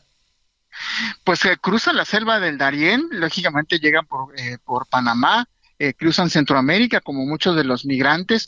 Eh, y bueno, eh, la semana pasada comenzaron también los operativos estos de, de migración de los países centroamericanos. Estas, después de esta reunión que tuvieron los líderes centroamericanos con el gobierno americano, y bueno, comenzaron también. Es, una travesía difícil, compleja, eh, los eh, muchos de los venezolanos que habían logrado escapar hacia Colombia y que estuvieron por algunos años, ahora ven una oportunidad de poder ingresar a los Estados Unidos. Entonces, pues los que estaban ahí están saliendo y lógicamente los nuevos, escapando de la crisis política y económica, pues están mm. pues, también por su, por su, por todo claro. Me queda muy claro que se quieren salir a como el lugar, porque Venezuela está en el hoyo, es un infierno. Yo no conozco a nadie que diga yo quiero migrar a Venezuela o me quiero ir a Nicaragua o me quiero ir a Cuba, pero lo que llama la atención es que de pronto parecería un tanto organizado esta salida de miles y miles de venezolanos. Y déjame decirte que son de todos los estratos sociales. Eh, Creeríamos que el migrante, lógicamente, que tiene pocos recursos económicos y que no ha tenido una buena fortuna para poder vivir es el que tendría que escapar. Y no hemos visto, por ejemplo, eh, en los últimos eh, días a personas que, bueno, tenían empresas, que tenían, que tenían un buen empleo, maestros. Hemos visto este, gente que tiene o tenía un buen estatus, pero que definitivamente con la situación económica en ese país pues deciden prácticamente salir. Eh, claro porque no les queda de otra y es arriesgarse a todo. Y aquí invitamos a Maduro y les hacemos fiestas y desfiles y ¿no? O sea, le damos la espalda a Estados Unidos y queremos ser los socios y aliados de Venezuela. No, no, se entiende cuando sus ciudadanos quieren a toda costa salir de ese país. Pues estaremos pendientes hoy en la, en la noche con tu crónica en Hechos. Cuídate mucho porque luego andas ahí a salto de mata, Pedro, y estaremos ya muy, muy, eh, para darle la dimensión a esto que se está convirtiendo en una crisis humanitaria, una crisis sanitaria y una crisis económica para las localidades pequeñitas, chiquitas, porque ¿quién paga eso? Así es, definitivamente, es una crisis compleja. Así es. Pedro Gerardo López, muchísimas gracias. Te mando un fuerte abrazo, Javier. Saludos a todos. Gracias. Y también vamos a ver lo que está pasando cuando ya cruzan, que cruzar todo México, desde Chiapas hasta Chihuahua, caminando, pues tampoco me la creo, ¿no? O sea, venir por la selva del Darién, no, pues yo vengo caminando desde Venezuela y llego caminando hasta Panamá y como quiera llego caminando hasta Chiapas, es una, es una travesía épica. Sí hay personas que lo hacen, me queda muy claro. Y hay personas que son cautivos de los traficantes, de los traficantes de personas que son unos criminales hechos y derechos. Pero en medio de todo eso, pues eh, no deja de llamar la atención por qué venezolanos justo en este momento y que se están agolpando porque Estados Unidos dice no, quédense del lado mexicano y ya después vamos viendo si te acepto o no. Hacemos una pausa y volvemos. Sí, Anita. De regreso si quieres de la pausa. Ándele pues, muy bien. Ya, he dicho ya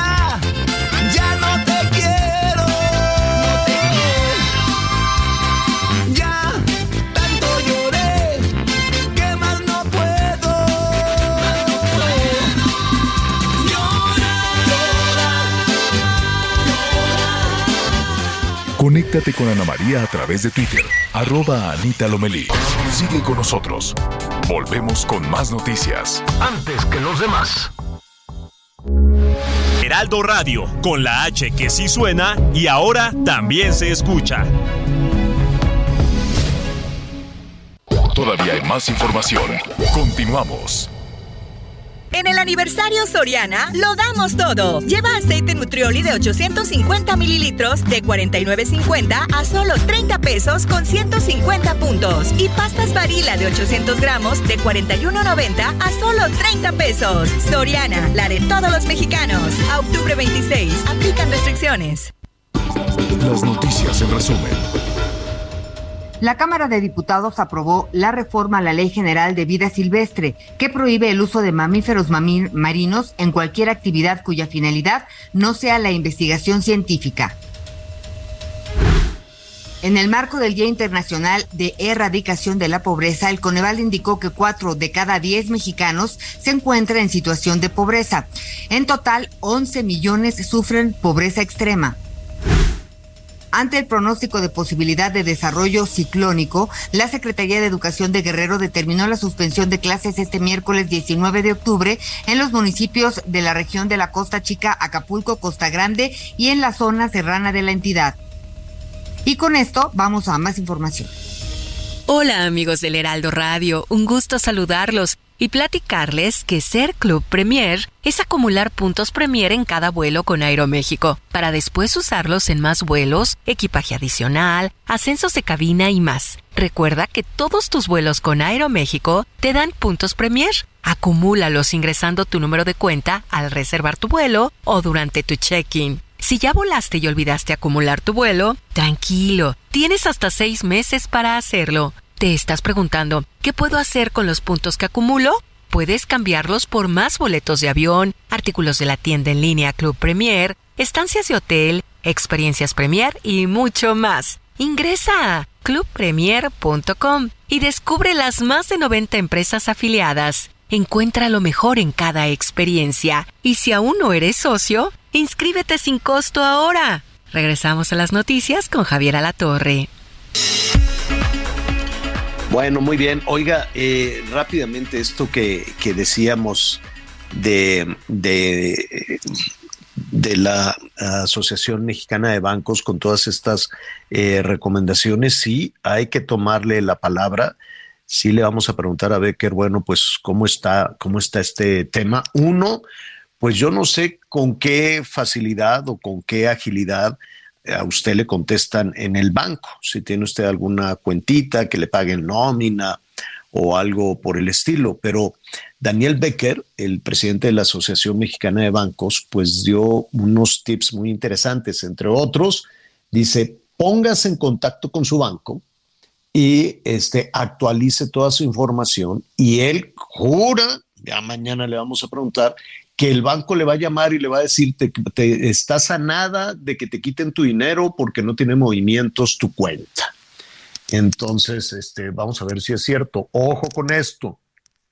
Seguramente algún hacker que está enterándose de esa situación dice, ah, pues qué buen chance vamos a mandar estos mensajes de, hablo del banco tal, ¿no? A ti no te llegan todos esos eh, anuncios, a mí también diario me llegan y no los pelo. Yo no contesto, no abro recados.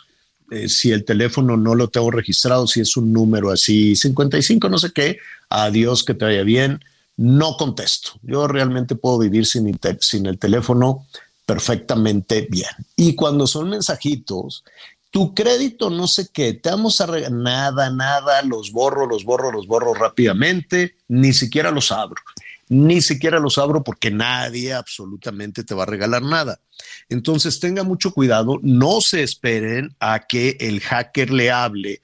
Hablamos de tu banco para actualizar tus datos, para que no te roben tu cuenta. Entonces imagínate tú, ah, pues sí, qué bueno, este, y le sueltas toda la sopa le das santo y seña, contraseñas, esto, aquel, el otro, y cuando te das cuenta, Anita, ya te robaron el dinero. Entonces, este, mucho, mucho cuidado. Es una muy buena intención de Daniel Becker, pero pues ya ves cómo es uno. Dices, no, pues el que ya escuchó a Daniel Becker ya está instrumentando un hackeo para quitarle su dinero a la gente, ¿no? Las cuentitas eh, que están ahí. Oiga, y nada más rápidamente, otra idea muy, muy interesante que tiene que ver, dice Becker que pues hay que tener una especie de cultura financiera, ¿no? Que hay que aprender a, cómo, cómo se puede manejar el, el dinero.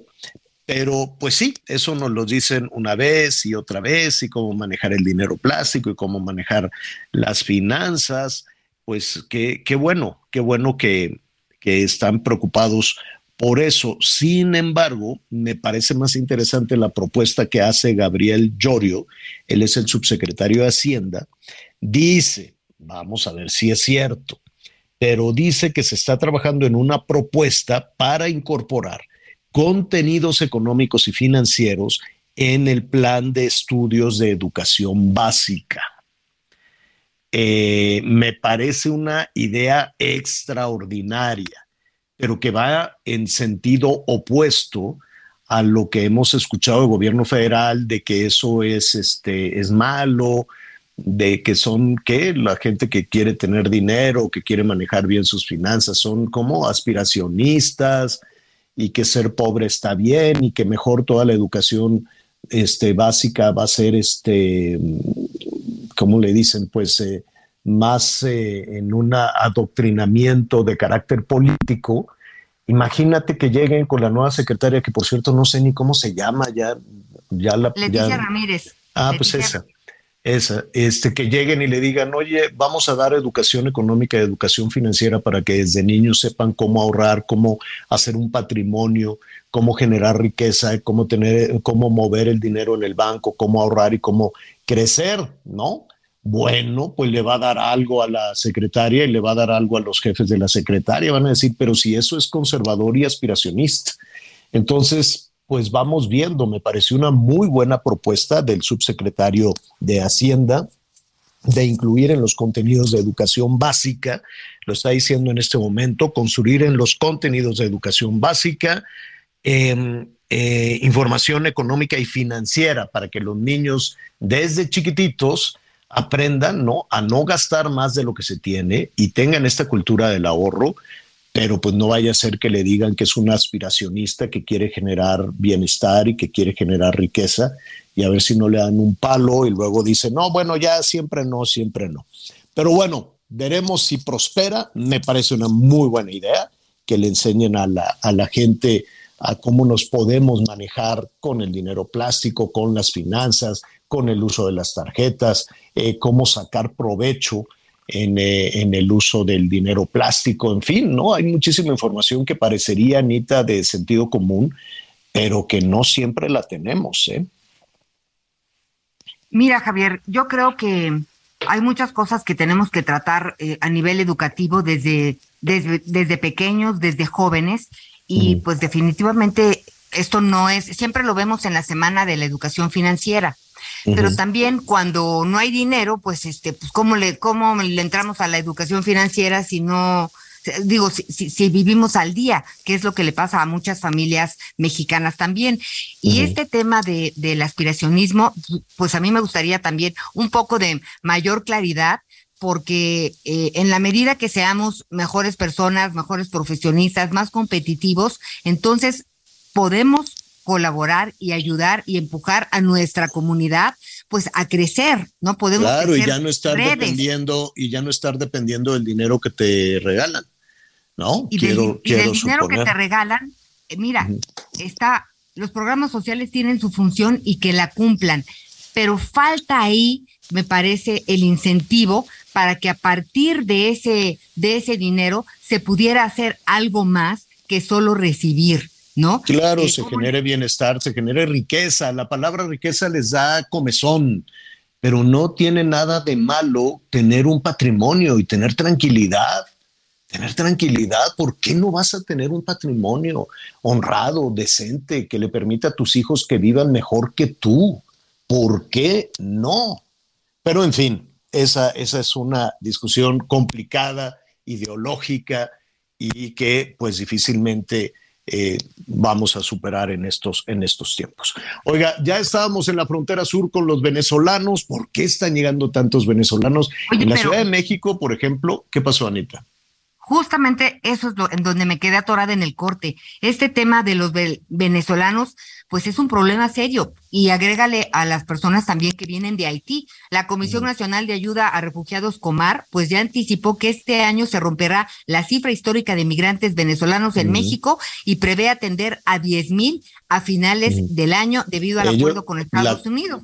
La Comar los va a atender. ¿De dónde va a sacar el dinero?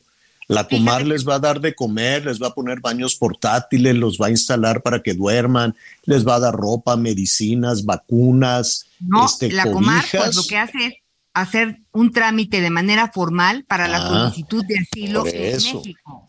Por eso hacen papeleos, pero hay aquí una situación de emergencia. Vamos al norte, vamos hasta Ciudad Juárez, allá está Reinaldo Lara. ¿Cómo estás, Reinaldo? Javier, Anita, buenas tardes. Un saludo desde la frontera y pues ya lo decían los venezolanos. Aquí está completamente lleno de venezolanos en estos momentos acá en Ciudad Juárez. Ahora, em, tú sabes, de, alguna manera, Reinaldo, hace, podemos saber cómo llegaron hasta ese punto. Mira, Javier, la situación es que hace dos semanas antes del anuncio del presidente de los Estados Unidos que aplicarían el título 42 de salud para expulsar venezolanos a México, estaban llegando todos los días. Incluso el promedio de patrulla fronteriza nada más aquí en el cruce de Juárez El Paso era dos mil venezolanos por día. Tuvo que instalar la patrulla fronteriza del Paso un centro de procesamiento en el río Bravo ahí exactamente para no ingresarlos más adentro de Estados Unidos. Ahí los procesaban, los repartían en camiones, algunos los mandaban a Nueva York, otros los dejaban en las calles del paso. Fue cuando empezó a llegar el problema que la gente se quejaba que en Texas decían tenemos como indigentes a miles y miles de migrantes. Ellos mencionan que cuando cruzaban por el sur a nuestro país les daban un permiso por 15 días ese permiso lo aprovechaban para viajar hasta Ciudad Juárez y aquí lo único que hacían era llegaban en un camión, se bajaban, tomaban un taxi al río, cruzaban caminando y ya estaban en el centro de procesamiento de la patrulla fronteriza. Ya después, en estos momentos que ya no les dan el permiso en el sur del país, muchos estaban adentro de México, se están acercando a la frontera y aquí el problema es que hay tantos venezolanos porque los que la última semana cruzaron a Estados Unidos ya no se los llevaron a ninguna otra parte de la Unión Americana. La misma patrulla fronteriza y el CBP y el ICE los tuvieron ahí detenidos seis días y cuando viene el anuncio del presidente Biden a expulsar a todos a Ciudad Juárez, estuvieron regresando 200 por día, ahorita ya superó la cifra de más de mil. Mira, eh, yo sé que es una cuestión humanitaria, eh, que puede ser una crisis además este, sanitaria y que no me imagino cómo puedes venir desde Venezuela, que está lejísimos, cruzar por la selva, llegar a Panamá, de Panamá cruzar Centroamérica para llegar a México y aunque hemos tenido migración de diferentes partes del mundo, Reinaldo, de, Haití, de cubanos, y qué quieres decir de todos los centroamericanos, pero nunca había sido tan notoria la migración de venezolanos. Esto, si lo sumas al proceso electoral que tienen los Estados Unidos, pues también podría, y solo podría, no lo podemos asegurar, eh, estar orquestado para fastidiar políticamente a Biden. Bueno, Javier, y la situación es que, si recuerdas, uno de los rivales de Joe Biden es el gobernador de Texas, un gobernador que siempre ha actuado contra el gobierno mexicano, contra los mexicanos, si recuerdas cierres de puentes y clausuras, revisiones a camiones de carga que provocan pérdidas en la industria maquiladora y en los cruces comerciales, todo eso lo ha hecho el gobernador de Texas y ahora fue el primero que cuando empezó a llenarse de migrantes, como lo soltaban en las calles, el gobernador de Texas ponía camiones y los llevaba a Nueva York y después a centros turísticos de políticos de Estados Unidos que se les llenaba de migrantes. Toda esa situación vino el problema, las quejas de que llegaban los migrantes y, y, en estos momentos en la ciudad del Paso pues también se unió a, a quejarse de que los tenía por las calles. Llega el acuerdo con los gobiernos, los expulsan a, aquí a Ciudad Juárez. Javier, yo he platicado con muchos migrantes, hemos incluso hoy en la mañana estuve en el en la COESPO, la Comisión Estatal de Población que los recibe de este lado y se quedan a dormir afuera. Había más de 200 migrantes en cobijas tirados en el piso que con las cajas de la comida que les da la gente, las cajas de pizza, las usan de colchón para que no esté tan frío el pavimento, se quedan a dormir y ellos dicen, nosotros estamos esperando porque nos dijeron nuestros familiares en Estados Unidos que va a haber un acuerdo para cruzar por aquí. Les decimos, no, pero están mal informados. Nosotros nos vamos a quedar aquí hasta que nos deje entrar el gobierno de Estados Unidos. Claro.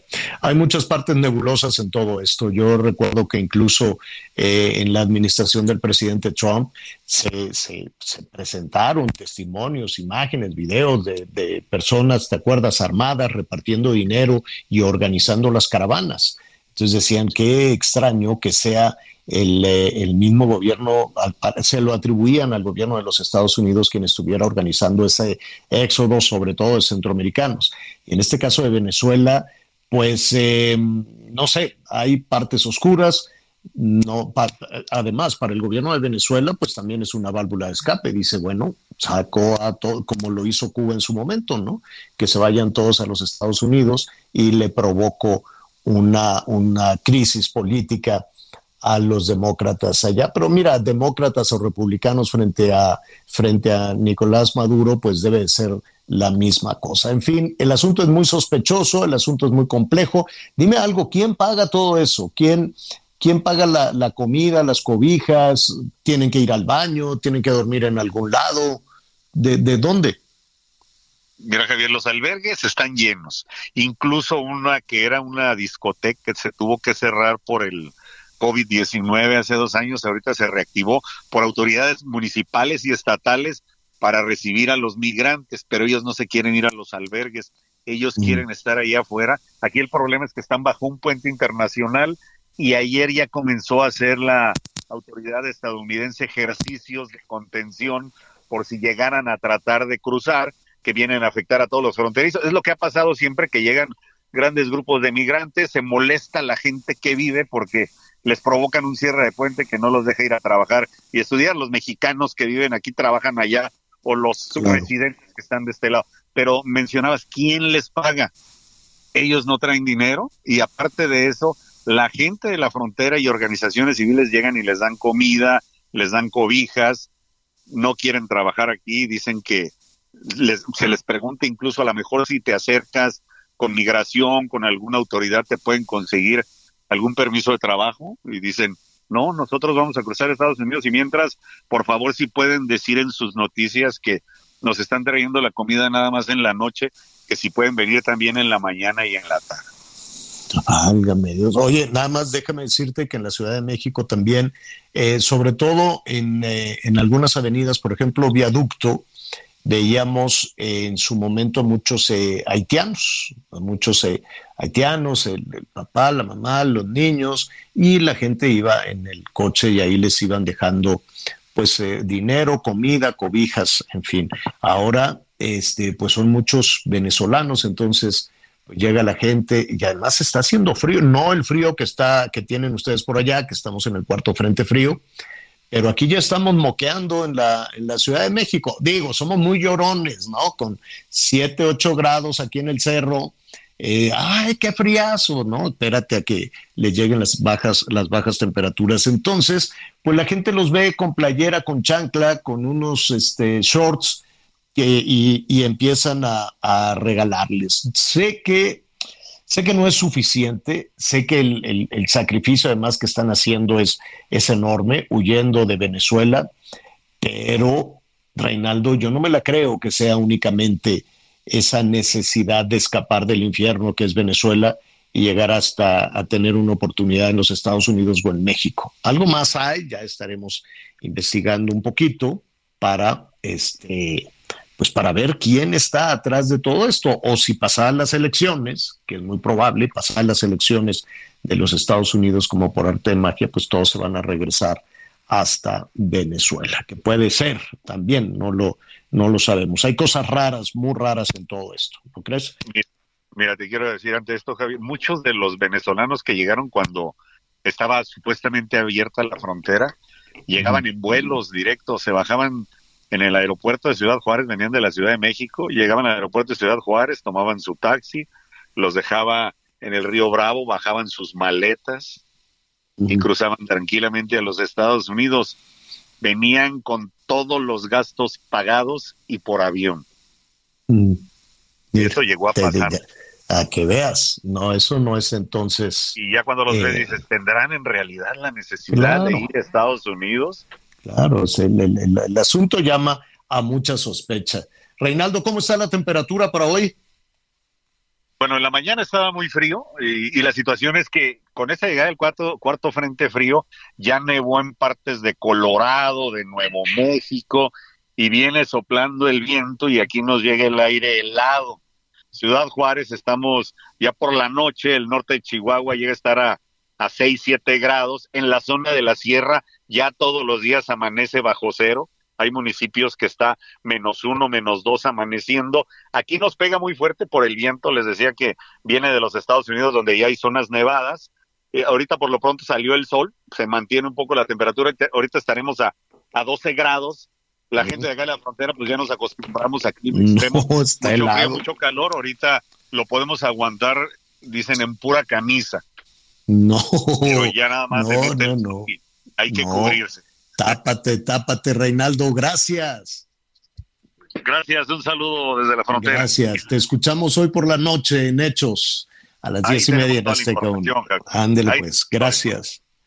Oiga, eh, pues ya se nos, se nos va el tiempo. Mañana vamos a tomar este, este tema de de las eh, filtraciones de, del hackeo de Guacamaya a la Secretaría de la Defensa. El presidente dice que eso fracasó, que no es Guacamaya, que es una sopilota, que es un sopilote. Este, pero mire, más allá de, todo el tema, una compañera reportera le dijo, oiga, ¿y en eso qué hace la Secretaría de la Defensa con toda esa información que se ha dado a conocer? Y esa es una de las grandes dudas porque esta no es una investigación de una organización, no es una investigación de un periodista, no, es un hackeo. y se va revisando poco a poco. La duda, la, la pregunta que llamó mucho la atención y dijimos, ay, bueno, pues vamos a ver qué contestan en la mañanera, porque ahí estaba el general secretario, es, ¿realmente el ejército estaba espiando a todos los niveles de gobierno? Al secretario de gobernación, a los gobernadores, a, narcos, en fin, ¿qué hacía el ejército con toda esa información que ahora es pública? No la sacó un periodista, no la sacó un reportero. Este, no hubo respuesta, eh, pues el presidente dice, no, no, no, eso es, eso es un fracaso, el hackeo es un fracaso. Pues sí, puede ser, ¿no? La popularidad del presidente sigue alta, muy alta, muy, muy, muy generosa, pero este, la duda es a quién estaba espiando el ejército, por qué el ejército tiene tanta información de todos los niveles de gobierno. Mañana vamos a retomar el tema con algunos especialistas. Por lo pronto, pues ya nos vamos. Gracias, Miguel Aquino. Gracias, Anita Lomelín. Gracias, Javier. Nos vemos mañana. Vámonos por, uh, como está haciendo frío, ¿qué será bueno? Una sopita de verduritas, pollito. ¿Está bien o no? Sí, sí, sí, se me antoja. Sí, está bueno. Y agua de Jamaica. Ya, ándale, muy bien. Tome mucho líquido, mucho, mucho, mucho líquido. Y si puede y si quiere, eh, ahorita que está frío, que está fresquezón, pues póngase el cubrebocas, ¿no? No está si quiere, si no, pues ande así, bichi por la vida, no pasa nada tampoco. Bueno, muy bien. Gracias. Entonces, ya sabe, yo lo espero a las diez y media con las noticias en hechos. Yo lo invito a que siga con nosotros Salvador García Soto a continuación en el Heraldo Radio. Recuerdo que me decía llorando tantas cosas bonitas hoy me voy dando cuenta que todo aquello era mentira. Dicen que todo se olvida y en ti lo veo y de mí me admiro. Ya ves, ha pasado el tiempo, yo aún te recuerdo, yo no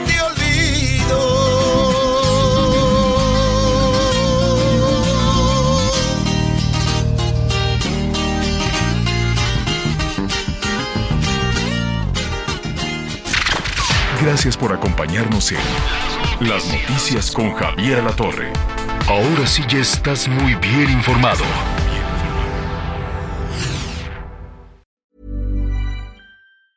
Hi, I'm Daniel, founder of Pretty Litter. Did you know cats tend to hide symptoms of sickness and pain? I learned this the hard way after losing my cat, Gingy. So I created Pretty Litter, a health monitoring litter that helps detect early signs of illness by changing colors, saving you money and potentially your cat's life. Pretty Litter is veterinarian developed, and it's the easiest way to keep tabs on your fur baby's health right at home. Go to prettylitter.com and use code ACAST for 20% off your first order and a free cat toy. Terms and conditions apply. See site for details.